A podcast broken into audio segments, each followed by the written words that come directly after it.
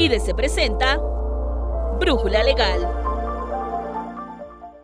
Lo que estás por escuchar es una recreación de nuestra famada sección, La Empresa Consulta. Seleccionamos y respondimos algunas inquietudes y dudas que tienen nuestros suscriptores y que nos hacen llegar a nuestro servicio de consultoría. En IDC tenemos una nueva forma de contarte el acontecer que impacta la administración de los negocios en nuestro país. En la descripción de este episodio te dejamos el link para que te conviertas en miembro de la comunidad legal más grande de México.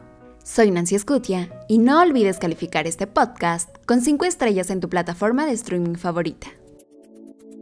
Somos una persona moral que hace un par de años presentamos el aviso de suspensión de actividades. Desde esa fecha no hemos realizado operaciones comerciales. ¿Tenemos que resguardar la información del beneficiario controlador?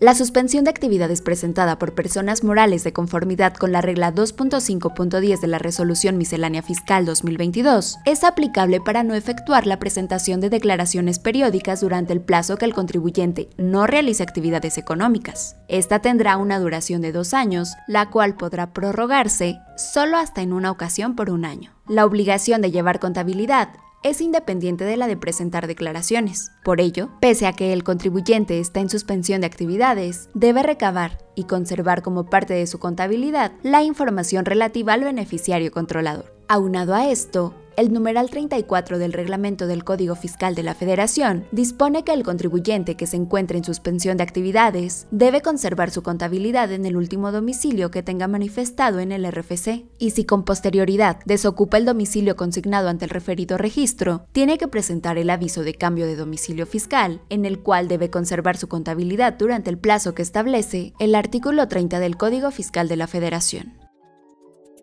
Un directivo sugirió que se pague el salario de los colaboradores de forma mensual a fin de tener mejor control en el entero de este, indicándonos que ello es posible, porque el salario se puede determinar por mes. ¿Esto es cierto?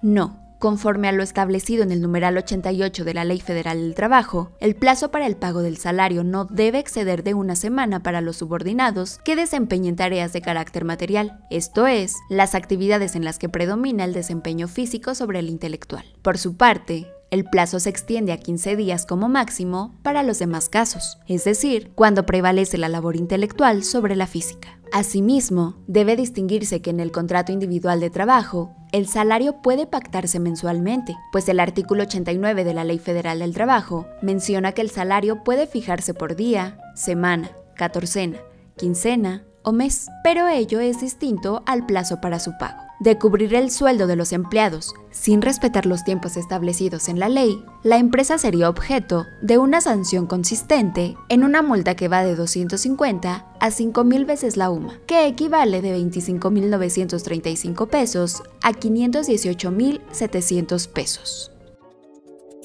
Voy a firmar un contrato de compraventa a plazos por un millón de pesos, pero el vendedor quiere que adicionalmente le firme un pagaré por el mismo monto, como una forma de asegurar el cumplimiento de pago. ¿Esto es posible? Es práctica común que el pagaré sea utilizado como un instrumento de garantía, pues facilita el cobro de la deuda ante la falta de pago. Esto obedece a que al ser el pagaré un título de crédito, de conformidad con los artículos 1390 ter y 1391 del Código de Comercio, su cobro se tramita mediante un procedimiento especial denominado juicio ejecutivo mercantil, que entre otros aspectos permite embargar precautoriamente los bienes del deudor desde el inicio del procedimiento, lo cual garantiza que al finalizar el juicio el acreedor tenga algo con que cobrarse. Por el contrario, para el deudor, Garantizar sus obligaciones con un pagaré representa un riesgo, ya que es una característica de este título su incondicionalidad, lo que se traduce en que el suscriptor se comprometa a pagar la cantidad señalada en el documento fuera de toda condición, entendida esta última como un acontecimiento futuro del cual depende el nacimiento o extinción del deber de pago. Esto en ocasiones da lugar a fraudes, porque sin importar el cumplimiento de la obligación principal pactada en el contrato, algunos acreedores pretenden cobrar por doble el adeudo mediante la ejecución del pagaré. En conclusión, no es ilegal reforzar una prestación a través de un pagaré. Sin embargo, el deudor debe ser muy cuidadoso al firmarlo y revisar que este título se relacione en el contrato del cual deriva.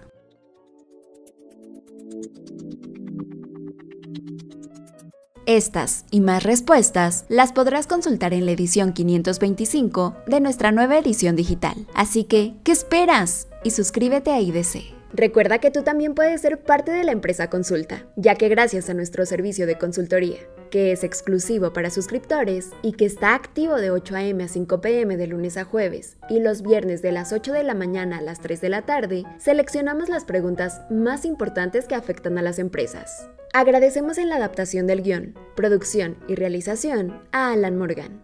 Te esperamos en nuestra siguiente emisión de Brújula Legal. Se despide Nancy Scutia.